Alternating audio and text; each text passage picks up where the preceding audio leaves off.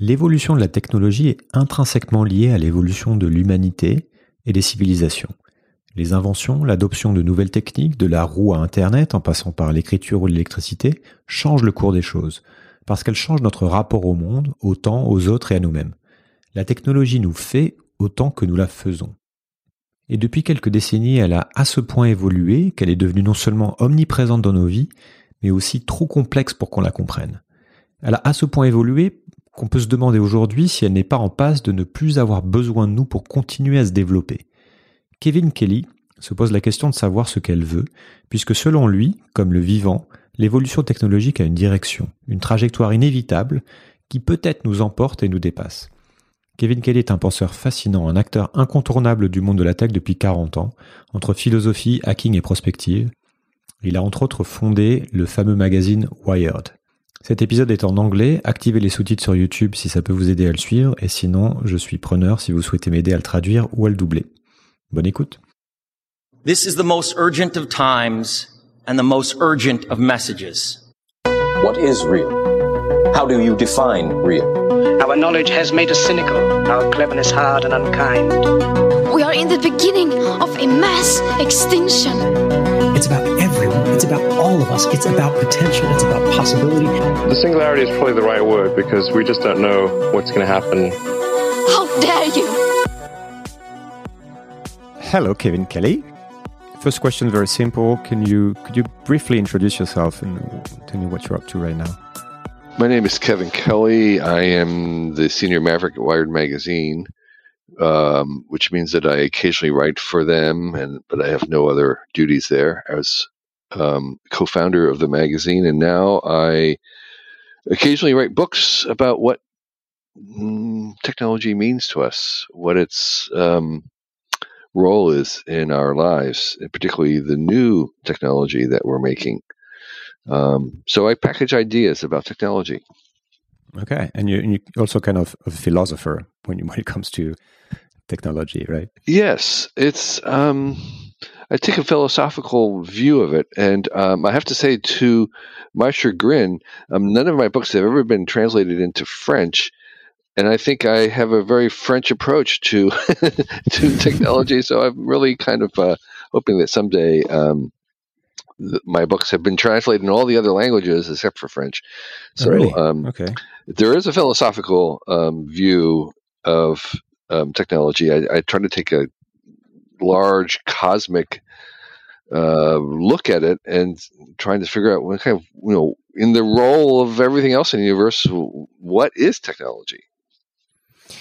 Yeah, and, and we'll get into this, and uh, I have no idea why your books are not translated, but I hope this podcast will will help somehow. Uh, so I, I I started this podcast because I'm I'm convinced, you know, that we live in a very special moment in human history, and I'm trying to make sense of what is actually happening. And I want to understand, you know, how our world works and what are the forces and dynamics that shape our future. Um, and as we live in a complex world, I'm talking to all sorts of people who have different point of, point of view on things, like looking at things from different angles. So, how do you look at the world? Like you, you say it, and we said that you have a philosophical approach to it. But let's get into this a little bit. What is your your angle or the, the lens that you use the most, or your approach overall to making sense of, of things in general? Yeah, I, I would say first of all, I have a very tech centric view, meaning that I think that technology is the most important force happening on the planet, and um, I also think that um, uh, most of the problems that we have um, today are created by yesterday's technology, and that most of the problems we'll have in the future will be created by today's technology. But unlike maybe some tech critics, I think the solution to the problems that tech makes is not less technology, but better technology. So, so I have a very tech centric view, and as part of that tech centric view, uh, I also think that technology is beyond humans. It's not really like a human endeavor. It's more of a cosmic force in the universe. That it's well, that it will probably appear on many planets in the galaxy, um, and that its origins are at the Big Bang. That it's sort of an extension of the same forces that produce life and living things um, are working in the technium, the system of technology, and in a certain sense, you could say, well, it's, it's kind of accelerates the same self-organizing forces that made life are now being accelerated in technology, and so the, in that way, the two, life and technology, are derived from the same thing. They're they're they're they're they're brother and sister. They're not really enemies, and it's not adversarial between technology and nature. They're really from the same stem. So so I have this kind of view that um, technology is inherently compatible with nature rather than against it. Yeah, and, and we get into this because it's a very original way of uh, of things of seeing, you know, how technology works as, as, a as a system as a whole that is independent from from other things, from other systems, even from from humans somehow. Um, and um, before going into this, there's another question that I ask my my guests all the time because my podcast is also related to trying to find out what's going on. And I would like to understand how you, what do you think of what we're going through right now? What, according to you, defines the most our very uh, specific era, you know, that time mm-hmm. in the mm-hmm. human history and the kind of dynamics and forces mm-hmm. that are shaping present and future? Mm-hmm. Yeah, so I I would say in the, the, the largest lens possible, of, you know, historical view, like if we were historians talking about this in 500 years about this time, I would say that we would see this as sort of the last days of one mm, era and the very first days of, of the new era. And and the new era is uh, that our society, our civilization is becoming truly global.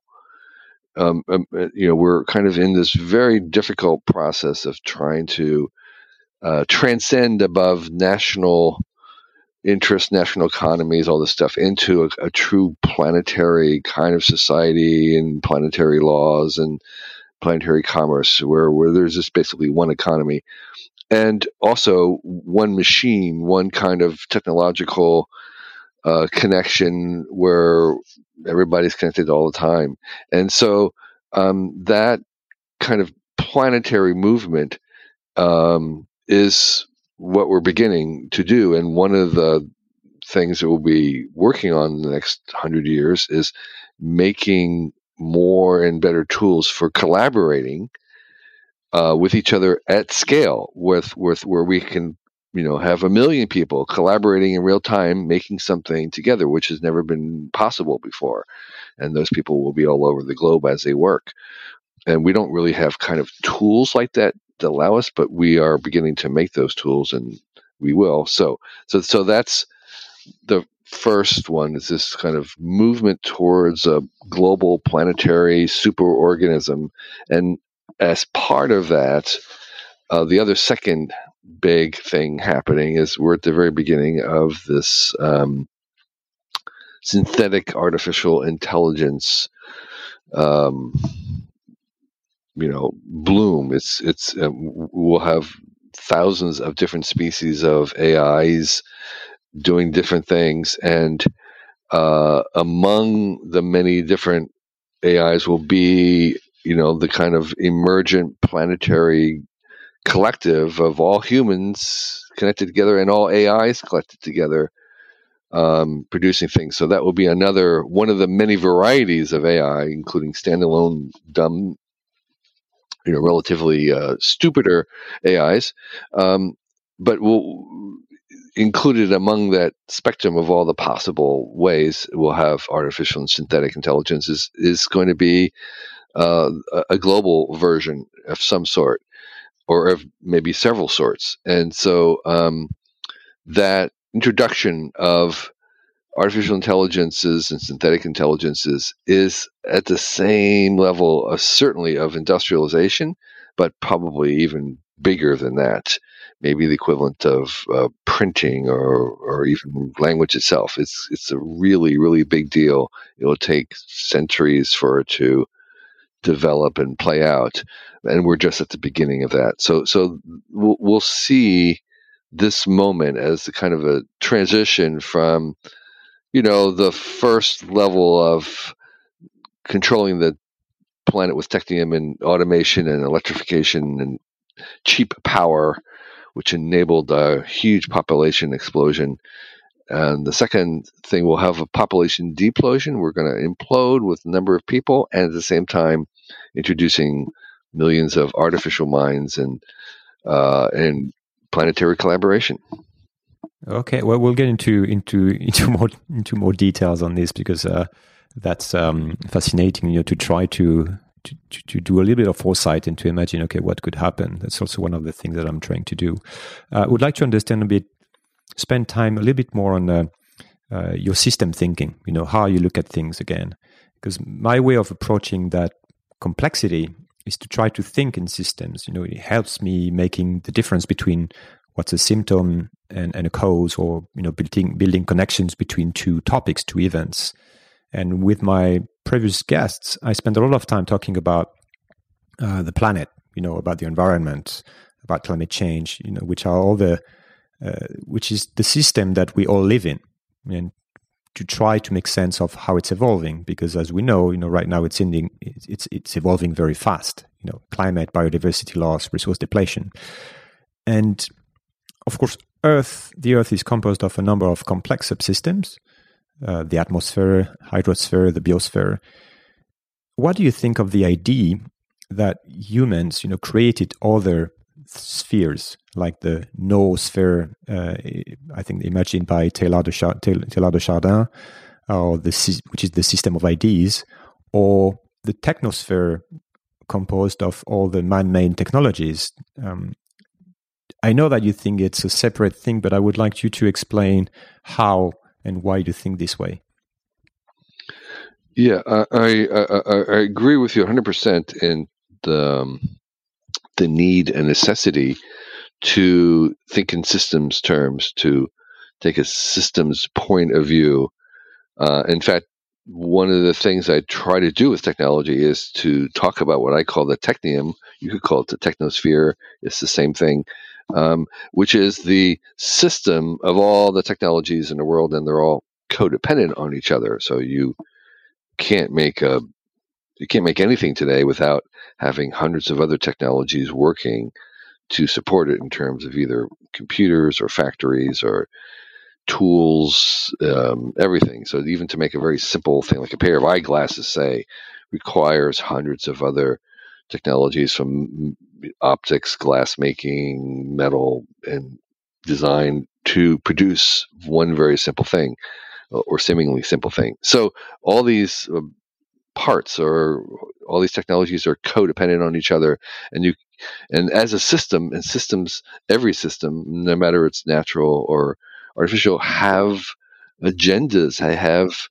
something about systems is that they have their own internal uh, points that they return to. They have certain tendencies um, that they're biased and so technology has as one of these systems has biases and part of what the thinking in systems terms is to try to uncover what some of these natural biases are in systems and how we can work with them because that's you know, we need to we need to be able to steer technology so it requires a kind of a systems view to to steer it. And i would say the technology that's that that's our job right now is to try and steer this technium, this system, and the the the problem or not problem. One of the problems, one of the challenges, is that we ourselves are part of that system, and we're not just we, we, we play two roles. We play the role of trying to steer it, and we are we are also what is being steered in the sense that our own humanity our own selves are technologically part part part technology at this point that, that that we have been changing ourselves and engineering ourselves in many uh, respects and so we are both the the, the, the creator and the created. We're both the, the parent and the child. We're both the shaper and the shaped. Um, we're you know the makers of technology and we're technologically made ourselves to some extent and so that makes this a very complicated assignment to try to steer because you know we're being steered at the same time.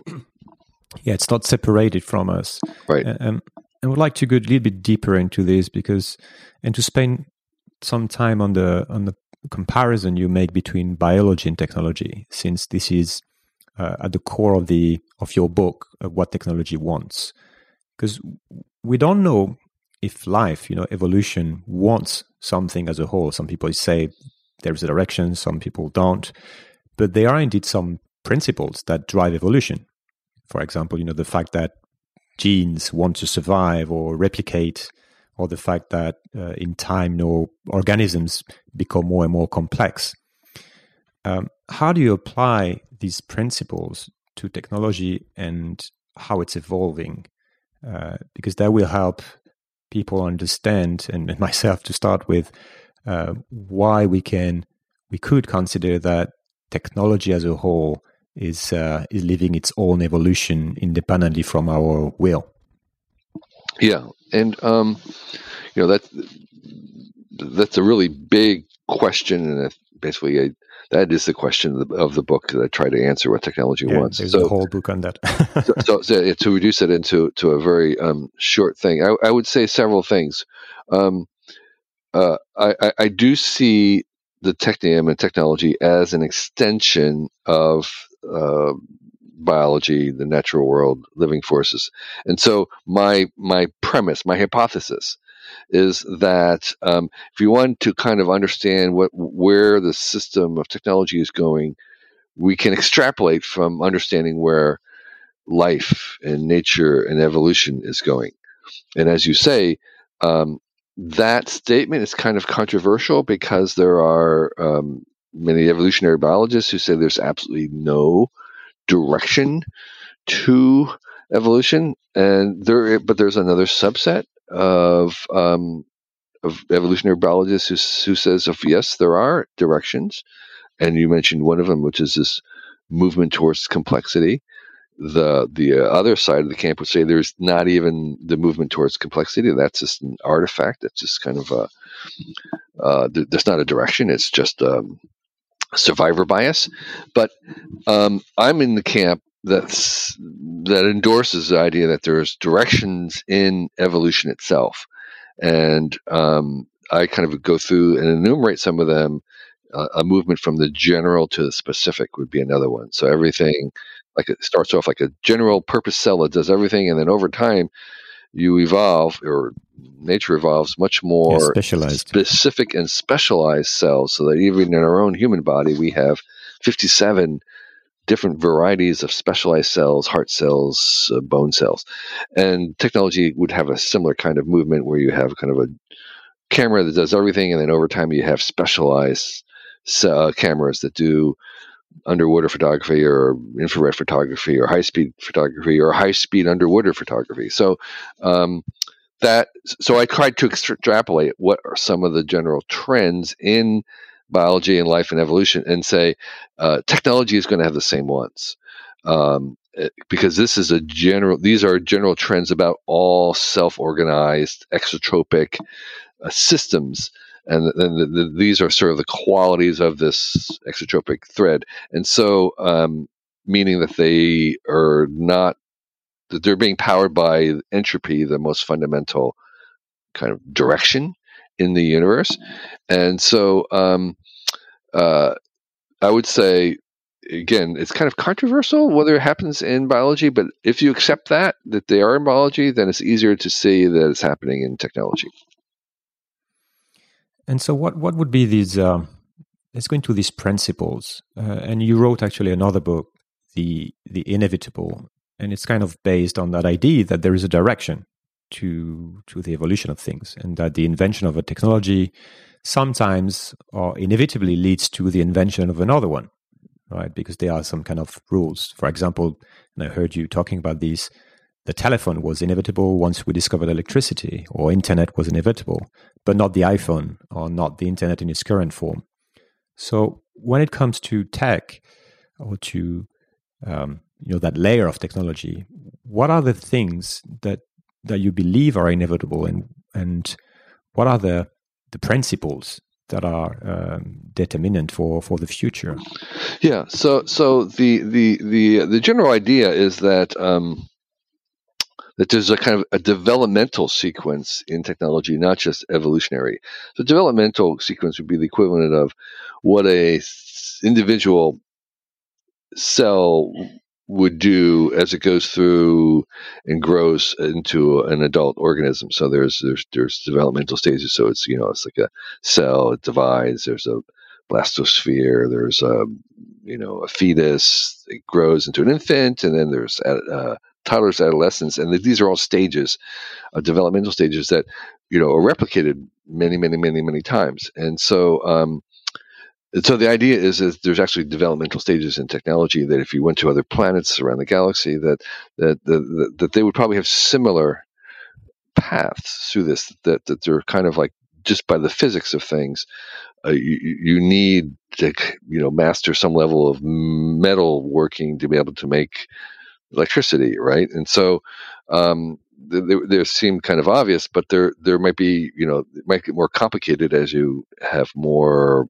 things on hand. So the general idea is is that there is a, um, a, a, sequence of more complicated forms that would follow that you have prerequisite prerequisite simpler ones required. So that's one level, and and what would be inevitable is is the the general forms of things rather than the particular specifics, which would be inherently unpredictable. So we would say that you know if you had a planet that had kind of a similar gravity to Earth, that the form of quadrupeds, four feet, four wheels, is is a very stable form that's probably inevitable on the planet. You know that that that's just going to be rediscovered because of the physics of this kind of constrain it and say that's the most stable configuration, and we're going to see a lot of those. So while a quadruped form could be inevitable, a zebra or a particular kind of horse is not inevitable. That is completely random. You play the tape a thousand times, and each time will come something slightly different because the specifics are much more governed by these chance mutations and stuff, whereas the forms are kind of governed by the general physics and chemistry and these other constraints.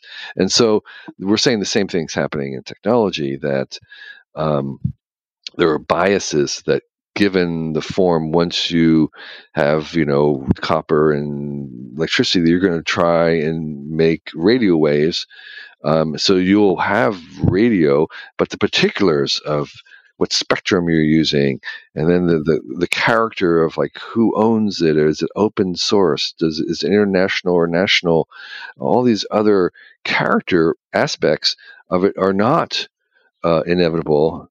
That means that we have choices about it, and those choices actually make a big difference to how we use this technology. So let's get a little bit into into this. What do you see today when it comes to technology as as being totally inevitable? And um, and maybe we can take some specifics. Yeah, uh, we sure. can talk about AI, for example. Yeah, yeah. And uh, and what, on, on the contrary, is evitable or should be evitable, yeah. you know, and what to do about what's inevitable, kind of, which is the big question. Yeah, yeah, exactly. You're right. So, so I mean, I mean, you, you pointed it out. I mean, I would say that it's it's pretty inevitable that we will have um, sentience, artificial sentience, in part because evolution itself basically invented minds many times. It just kind of kept kept going back. It invented eyeballs 30, 30 different times in nature. And in the biological world, it kept making, it wants to make minds in this complicated way of learning very fast, of adapting very fast. And so um, we will be making minds, but the character of those minds, how we teach them, again, who owns them, how they're regulated, um, to what degree do we um, How do we train them? All these questions are not inevitable. We there'll be differences. Uh, they'll make differences to us, um, and so um, the character of AI is something that we ha- are choosing right now and have a choice about. Um, how how they fit into our lives is a choice that we have and that we're making whether we know it or not. And I, you know, a bunch of people are forcing us to think about this before it arrives. And so I think we are, as a society, trying to shape AI, um, trying to determine the character of it. Um, and so, um, you know, ourselves right now, the two of us are talking about it, and we're part of that process of trying to decide what the character of it. We cannot stop it. We can't regulate it off. We can't prohibit it. Um, we can only steer it and, and affect its character. Is it, is it the biggest uh, tech topic, AI, or do you see other technology related things that are inevitable that we should really have in mind? The, the biological, the, the genetic side of it is huge. And so um, I said earlier that, that, that we are humans slightly technological. I, I, believe that we actually have invented our humanity and we've um, changed ourselves genetically as we've gone along, and now we are kind of coming, beginning to to accrue some tools that would allow us to modify and change us even more. So I think we're very malleable. I think humanity is a very malleable concept, and uh, I think this is early. This would be a later in the, cent- the next hundred years, but I think we will start to have to make decisions about what we want humans to be, and that will always be made in the um, the context of AIs as we make synthetic intelligences do more and more things. They will be creative. They, but they will have a different kind of uh, sense of humor and a different kind of sense of creativity. They will be alien, but they nonetheless they will do things that we thought only humans could do. So that forces us to re-examine ourselves, to redefine ourselves, to maybe even change what we hope to be. So this issue of what do we want humans to be? What do we not just what are we here for, but what do we want to become? That's a huge question that's unclear how we ask the question, how we answer it. So, so that's that's so I think the biological part of it is a equal big thing um, going on in, in terms of um, how, how, we're going to change ourselves, how we become dependent on these these kinds of uh, technologies. Um, so, yeah, uh, yeah. J- just to uh, let's to be clear on this uh, because this reminds us, you know, of all the transhumanism, you know, movement where basically there's a mix between AI and uh, biotech and you know all these things and BIC. Uh, when you say it's inevitable, some people would argue that um, there could be a decision to stop working on these, um, so that it doesn't happen because the technology will not uh, update and upgrade itself. You know, it has to be. We are still at the stage where uh, it's, it's, still human minds that need to conceive it. Uh, so when you say it's inevitable, that means that it's inevitable that because we can do it, we will do it somehow, somewhere, or is it a different way of approaching it? It's inevitable because as long as we are making new things, and I don't, I, I think the mm, first of all, it becomes easier easier to make new things, and secondly, um, I think the uh, the I would call it pressure, the the inclination, the appetite for making new things will continue. That as we're making new things, um, the th- that creates a space for new things to appear. So so it's sort of like um, uh, what's the vi- picture I'd want? Um, the the inevitable the new technologies, as long as we're making new things, the new technologies will kind of appear um, without anybody kind of really trying too hard to do them. It's kind of like a lot of the electrical stuff. We yeah, discover happens kind of by accident. Well, there's yeah, yeah, guys in the garage tinkering with things, and they discover something. They weren't necessarily trying to invent uh, these big things. They were often, you know, little curiosities initially, and I think uh, just given the our propensity, human propensity to cherish novelty, to become bored very easily. Um, I think that we're going to continue to make new things forever. And in that process of making things, that gives room for technologies to to be born. And once you have them being born, that then I think they follow this kind of inevitable process of um, uh, of becoming. So so I, I don't see any way of stopping um, innovation. It's like prohibiting innovation.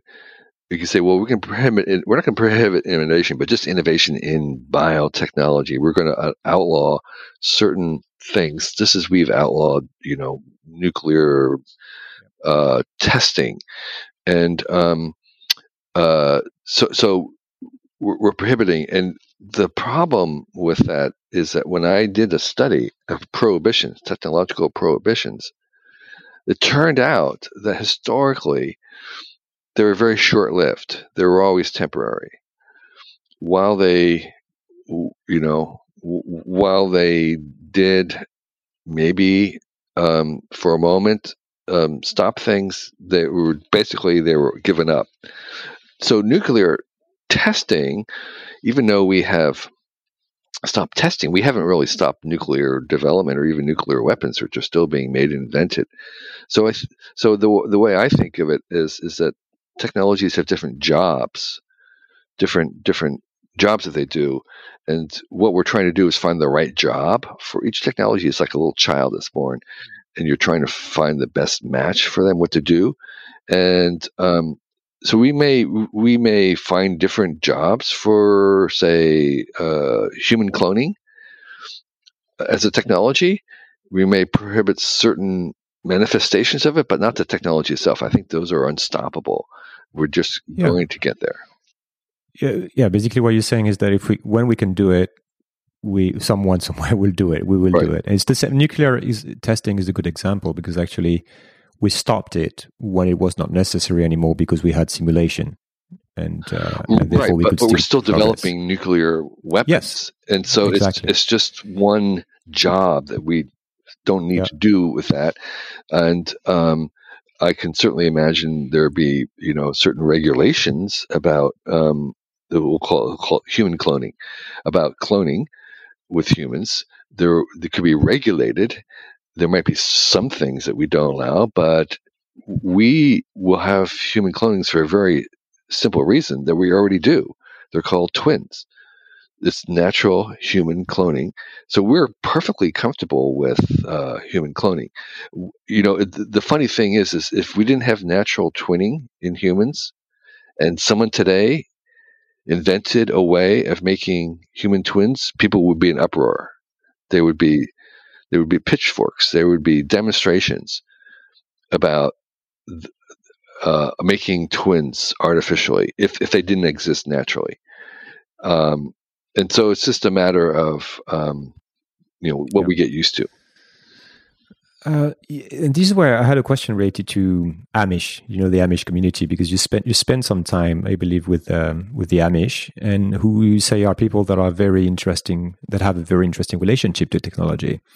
And um, interestingly enough, in France last year, there was a debate uh, that's related to what we just discussed. There was a debate regarding to 5G and whether this is a technology that we really need to invest on and deploy in France, as some people were arguing that we are collectively challenged to lower our consumption of energy. So don't go out there and you know like build structures that will help people consume more energy, basically.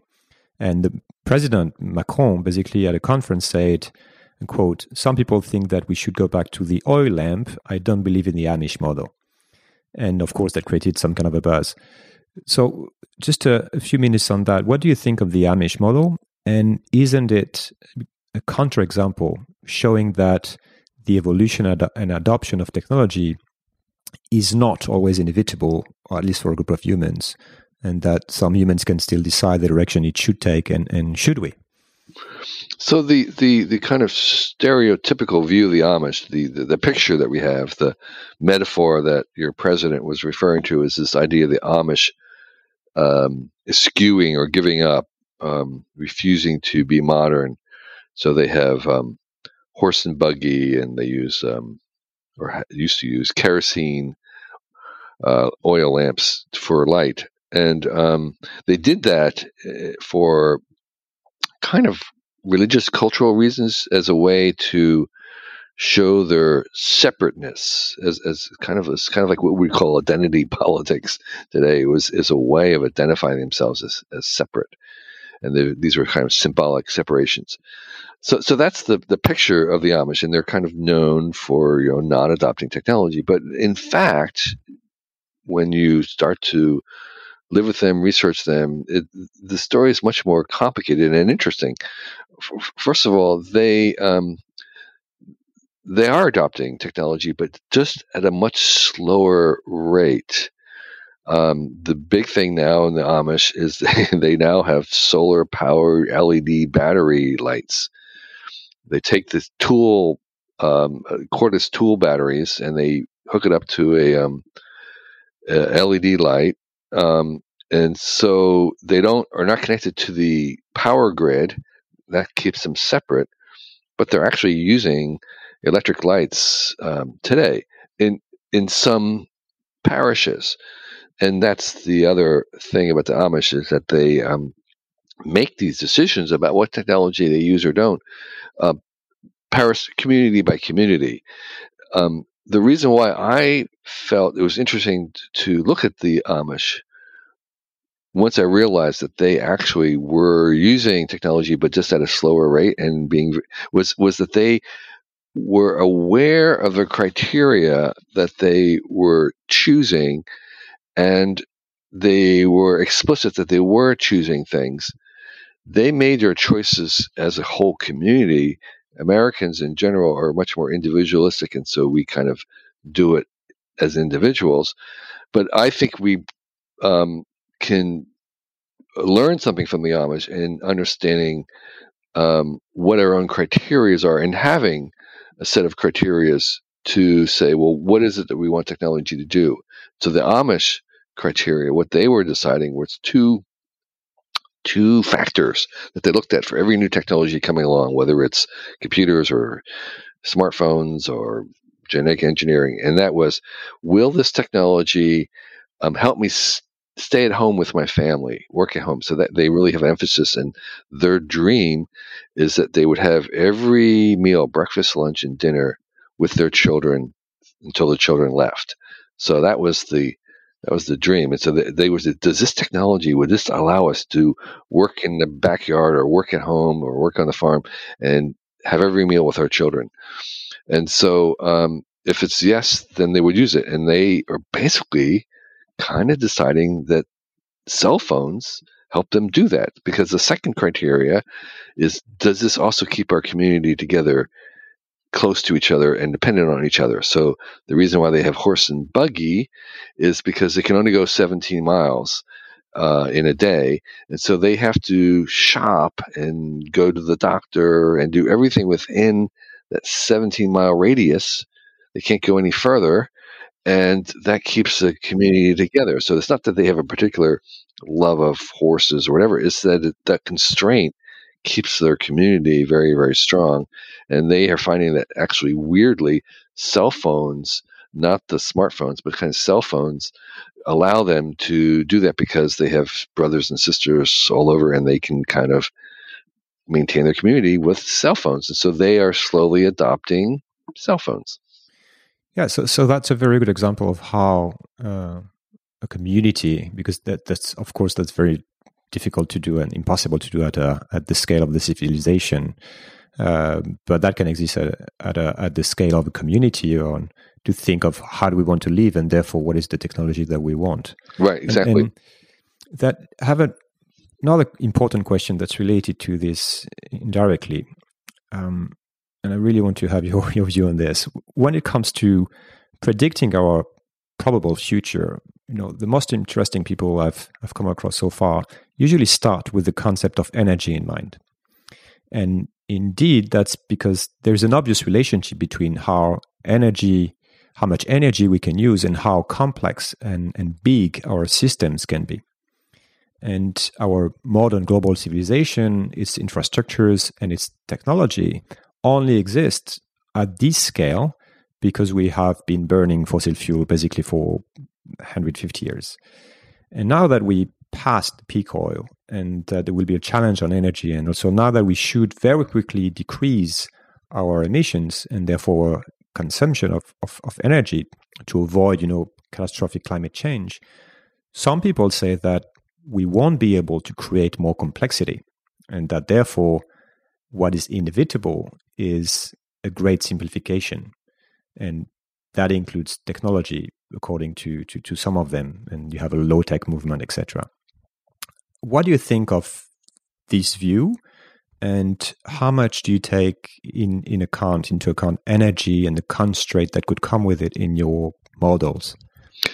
So I, I, think the, the, the general view of the what's the word I want the the boon the the the um the gift that we've gotten from cheap energy is un not fully appreciated. It's underestimated in terms of if you just look at the population curve of the last couple hundred years with this huge exponential, yeah, exponential growth of population. That's basically the exponential growth of oil. That's just that's just been powered by cheap oil. If we did not have on this planet a source of cheap fuel, oil fuel, we wouldn't have had that population explosion. It's in fact one of the kind of interesting thought experiments is that can you imagine a civilization occurring somewhere where they only had wood to burn?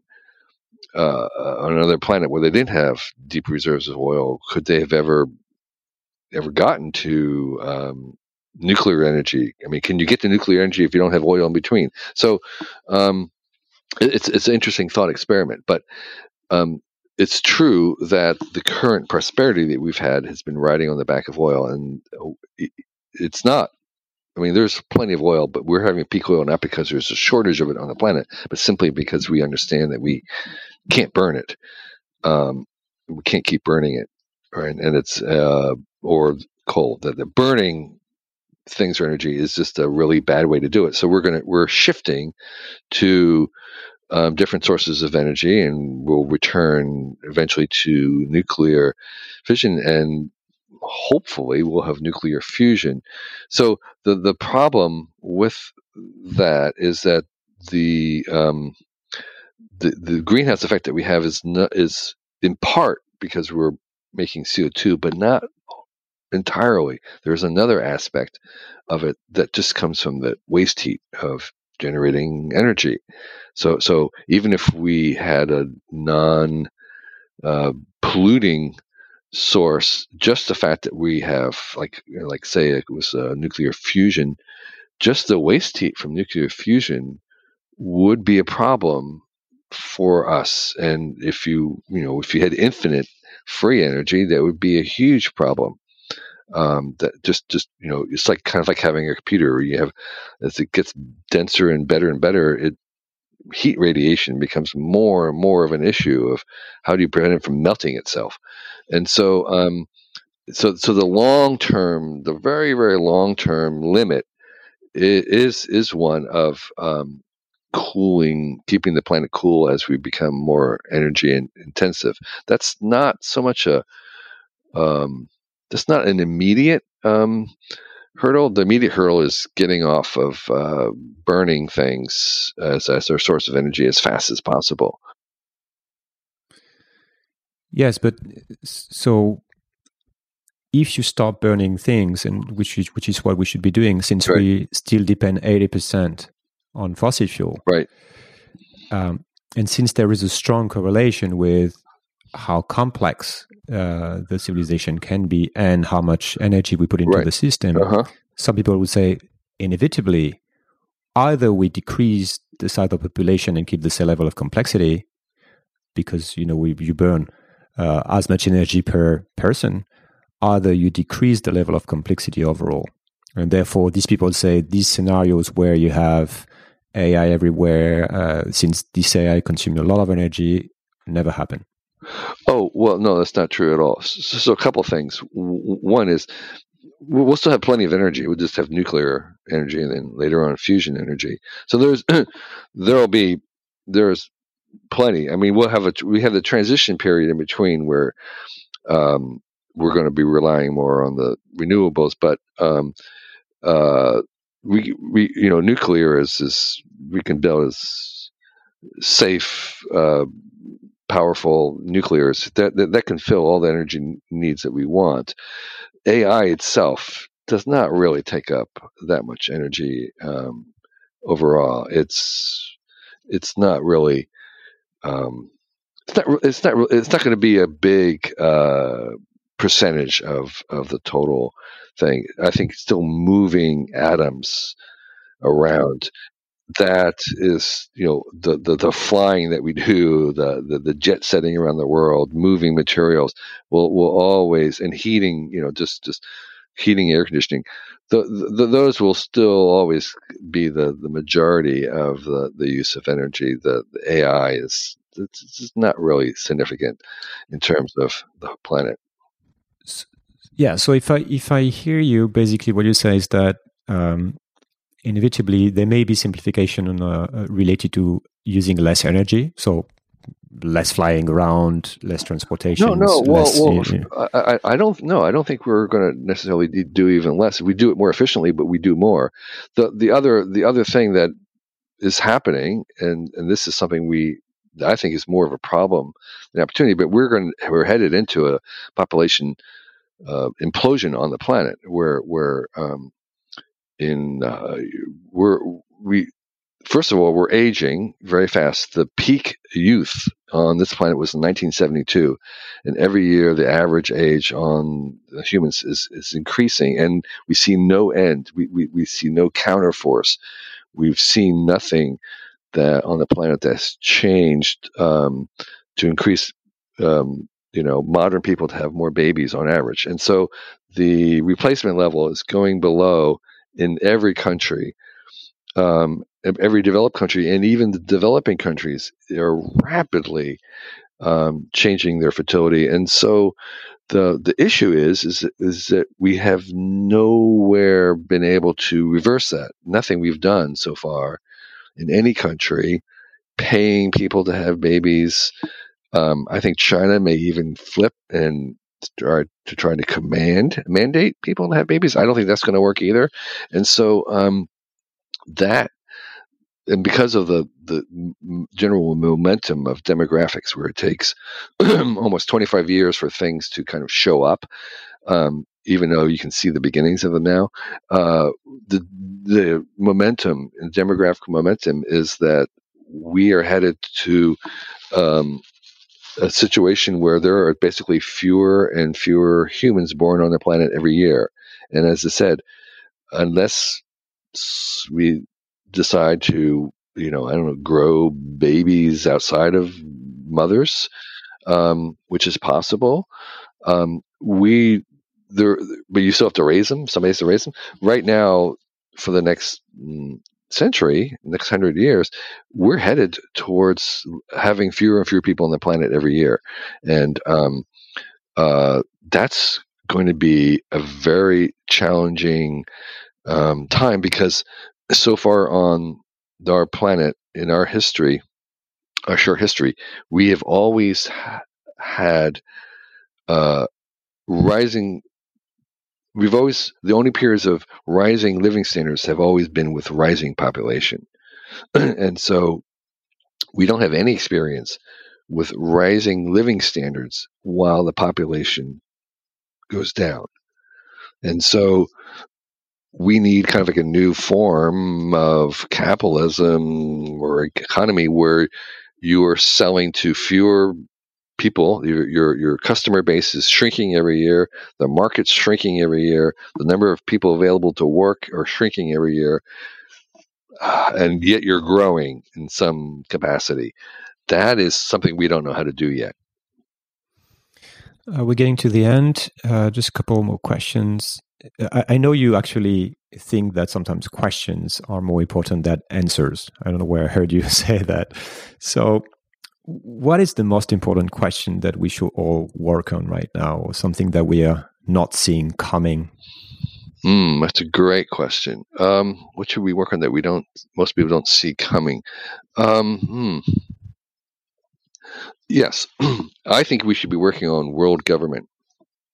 I think um, we are at the point where we have planetary problems and we need planetary solutions, global scale problems. With, we need global scale solutions and we need a mechanism to accomplish that. And I think uh, you know these problems are beyond a nation state, even a big one, a big bully one like America. We, we just have to have global ways of doing things, global ways to enforce laws and fairness, global ways of collaborating. And um, there is a, a deep suspicion of global government in the US and probably throughout the world. And, you know, my friends on the left don't want global government. My friends on the right don't. And I think we need it. I think this is uh, an absolute essential thing. But but in truth, I have no idea how you could have a representative government with seven billion people. It just doesn't. It's like I don't know how to do that. I, I can't see it. It seems hard. There's all these issues about how do you opt out, and so um, so I think we need great minds beginning to work on the problem of how do we have a fair, equitable, powerful, effective world government because some of the things that we're entering into climate change among them, but not the only one, like cybersecurity, like security and war. War is a stupid, stupid thing run by nation states who believe that they're each sovereign, which is silly and stupid and insane and a disease. And so, um, what we need to have is uh, people thinking about how we have a really good world government, and most people are completely allergic to that idea. Yeah, it's a challenging. I don't see how this could this could happen. Don't see the beginning of it, but maybe yeah, it's it's a very good question. It doesn't mean that there is an answer, but uh, as you said, it's a uh, it starts with a good question. La- last one, I have. I don't know if you if you familiar with that, but basically, I have two young daughters, and I always ask this to to the people I talk to. What should I tell them? What are the main skills or behaviors you know that we should teach young children or to adapt to the coming world? Yes. So, so I think you mentioned one already, which is um, you want to teach them. I think answers are free and cheap; they can find it with Google. uh, but you want to be able to ask really good questions. You want to, um, and, and, a lot of you know, any consultant will tell you that that, that half of the the problem in a very tricky mm, thing you have to do is is getting the, to the right question. What is the real question that we're trying to solve here? Because um, it's often not the question you think at first. So, um, learning how to ask questions and, and, having that kind of inquisitive mind of uh, questioning your own assumptions is huge. And then questioning authority, of course, is part of um, uh, I think you know uh, the modern the modern mind, um, not to assume that what we've done uh, is what we should keep doing. So um, so that kind of a questioning stance, I think, is one. The second thing I think uh, is kind of useful for uh, well, for, first of all, I, I think that in terms of like parenting. Um, under a certain age, like say you know up into elementary school, I don't think it really matters much about what you teach them in terms of knowledge. I think it's all about character. You know, forming their character is really the essential thing there, and the the knowledge and that stuff is just the vehicle for forming character. And so um, you want to be you know making sure that they're kind of they've got grit and perseverance and have you can teach them optimism there's something called learned optimism where taking the optimistic stance is is very very important. Um, so so so all those things i think are kind of more important than than knowledge at, at the lower uh, ages. Um, and then you know higher high school and beyond or whatever i think um, I, I think there's something we should be um, teaching, which is um, uh, uh, something I call learning how to learn, uh, or, or learning how you learn. So this meta level of learning is something that I still don't know, and I wish I knew. Which is, I think every person should be able to to um, figure out how they learn best. So, uh, so what are the kinds of steps that I need to do to learn a language? For me, I'm maybe more audio based than uh, textually based, or maybe I'm more kinetic learner than I am uh, in reading. And so, um, schools should be teaching us how to figure out how we learn best in the, in the different kinds of things, so that this idea of learning how I learn best, so that when I leave, I know what I need to do. I know how many hours of sleep I need after trying to memorize something. I, have measured that. I've tested that. I've, I've, I've been practicing that. So that's a known thing. It's kind of like a performance for an athlete, where you are really kind of tuning your body. You know what the rest and the rep cycles are. Well, we need to do that for learning, and I think that's the major skill that your daughters and everyone else knows is this ability to know how to optimize their own learning. That's a very good takeaway. Thank you for that. And, and last questions two books that everyone should read. Everybody, including outside the West, should at one time in their life read the Bible. It's this hugely influential book on our culture. And no matter what you think it says, it doesn't say that. uh, so read it yourself it's an amazing, disturbing, awesome, astounding book. And it's such a core part of Western culture and even modern culture that you owe it to yourself to read it on your own for yourself. That's one. Um, another book that everybody should read. Um, a book that when I read it uh, maybe a couple of years ago, I said, I said this book is going to flip the culture, and it was Michael Pollan's um, "How to Change Your Mind," which, despite the title, it's really about psychedelics, and he presented the case for psychedelics. And I said, this is going to work. This is actually going to flip the culture. And we're seeing exactly that happen right now where marijuana is being legalized. Psychedelics are now being approved for research. Um, and so it's, and, and, I think psychedelics are a technology that have been um, weirdly uh, um, outlawed and um, are important.